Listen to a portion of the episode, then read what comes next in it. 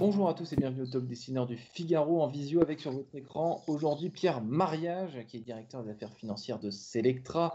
Euh, Selectra c'est une PME qui challenge vos consommations d'électricité, d'assurance, d'internet, tout ça en une seule adresse web. Tout cela est, challengé, tout cela est, discuté pour voir si vous euh, consommez idéalement, si vous consommez écologiquement. J'imagine que c'est ça.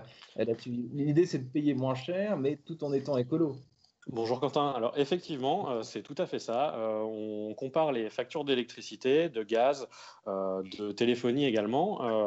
en somme, tous les contrats de la maison pour voir euh, si euh, on ne peut pas vous faire réaliser des économies euh, sur ces, achats-là, pour que bah, votre pouvoir d'achat soit sauvegardé. Et on essaye également de s'orienter sur des contrats verts et ou de la compensation carbone, qui est une ligne de business qu'on a lancée il n'y a pas longtemps, pour effectivement rendre le monde plus clair, plus vert et moins cher. Et alors, à quel moment en France, justement, on a eu cette idée enfin, Comparer les choses, c'est devenu un port national. Hein, il y a Yuka, il y a des tas de, sites web qui, qui, permettent de comparer les consommations, de comparer les produits, etc. Euh, en, France, cette idée évidente aujourd'hui de comparer, euh, ça, a été. Euh, quel est le, top départ de cette tendance, on peut dire? Alors, euh, je n'ai pas de date exacte, mais ce qui est certain, c'est que ça s'est développé euh, avec le web. Euh, c'est quelque chose qui est très lié au développement du web. Selectra s'est lancé pour sa part en 2007, donc à, la date de, de, libéralisation du marché de l'électricité. Et de fil en aiguille, avec le développement du web, le développement des nouvelles manières de consommer également, ça a pris de l'ampleur. et puis, c'est devenu effectivement quelque chose de, national euh, qui grandit toujours plus. Il y a beaucoup d'acteurs sur le marché, effectivement. Euh, donc, je dirais que ça s'est développé depuis une dizaine, une quinzaine d'années, en parallèle avec le web, avec des nouvelles méthodes, de nouvelles manières de consommer, euh, un peu moins centralisées autour des points de vente physiques et un peu plus tourner autour du web. comparer est devenu quelque chose de quotidien du coup pour les Français. On compare ce qu'on consomme, euh, on compare ce qu'on ce qu'on souhaiterait euh, ce qu'on souhaiterait acheter. Euh, vos clients aujourd'hui, c'est qui? Ce sont quand, vous enregistrez, parce que vu que vous calculez absolument tout, vous avez évidemment sur le web, le web ça, permet aussi ça, c'est de savoir précisément qui fait appel à nous et qui nous est fidèle. Qu'est-ce que vous observez vous sur votre sur votre radar euh, analytique. Alors, euh, on, observe, alors ces données-là de, consommation, je suis peut-être pas le mieux placé pour vous répondre. Euh, ce qu'on observe, c'est que euh, tout le monde commence à s'y mettre. Euh, on pourrait penser que ce sont uniquement les jeunes, les gens qui sont très habitués d'Internet, qui consomment de cette manière. encore une fois, je parle sous contrôle des gens qui font des stats commerciales, mais on remarque que tout le monde s'y met à travers différentes opérations aussi qui sont un peu marketées euh, à destination d'autres personnes, par exemple des achats groupés qui sont peut-être un peu plus mmh. rassurants pour les gens qui s'y connaissent moins en, web. Euh, ce qu'on remarque, c'est qu'on arrive à toucher une large fraction de la population. Euh, pour, pour bah, dans nos clients et pour, pour comparer. Hein. On, on, sent que tout le monde commence à s'y mettre et ces méthodes de comparaison rentrent dans les mœurs.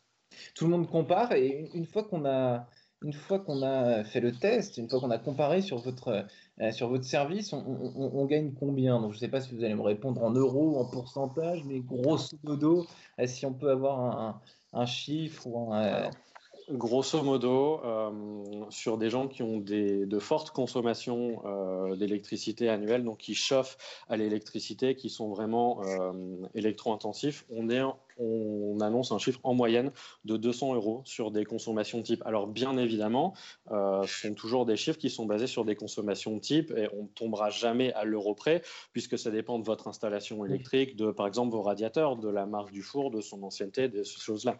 Euh, en moyenne, ce que les, fournisseurs annoncent également, c'est des économies de l'ordre de 10% par rapport au tarif réglementé euh, qui, est, qui est en vigueur. Une dizaine de pourcents. Une dizaine de pourcents. Une dizaine de pourcents par an oui, exactement, sur votre facture d'électricité euh, ou de gaz. Et c'est amusant, vous, vous, me décrivez la façon dont, dont, tout ça est fait.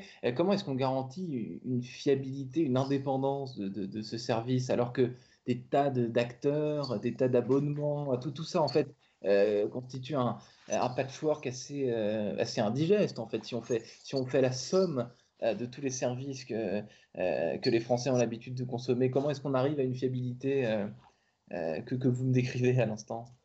Alors, euh, la fiabilité, on la, euh, on la travaille en disant, euh, et quelqu'un, on ne dit pas, on travaille avec tous les acteurs du marché.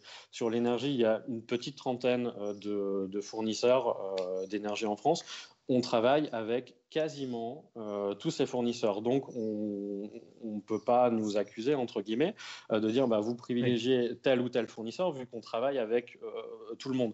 Donc, on a le panel de comparaison qui est celui du marché, et on peut orienter euh, les clients en fonction de ce que euh, eux ont besoin et de ce qu'eux ont envie également d'avoir. Par exemple, si vous voulez avoir de l'électricité verte 100% euh, premium, enfin, vous pouvez l'avoir et on ne vous fera pas souscrire à un contrat d'électricité, je dirais classique, non verte en tout cas, si c'est votre, si votre souhait.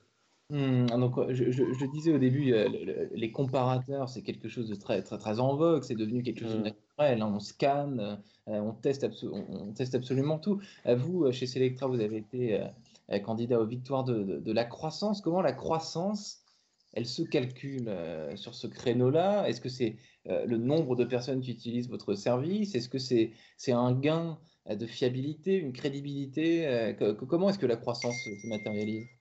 Alors, les concours du type euh, des victoires de la, de la croissance, euh, ça se joue sur des, euh, des, chiffres qui sont assez classiques, qui sont des chiffres financiers. On parle notamment de chiffre d'affaires pour les victoires de la croissance. Après, ce qu'on mesure aussi beaucoup, c'est le nombre de contrats qu'on fait par an ou qu'on souscrit pour le compte des, des, clients et également les visites sur nos sites internet. Vu qu'on est une entreprise du web, c'est extrêmement important d'avoir un trafic toujours en hausse un trafic de qualité qu'on obtient.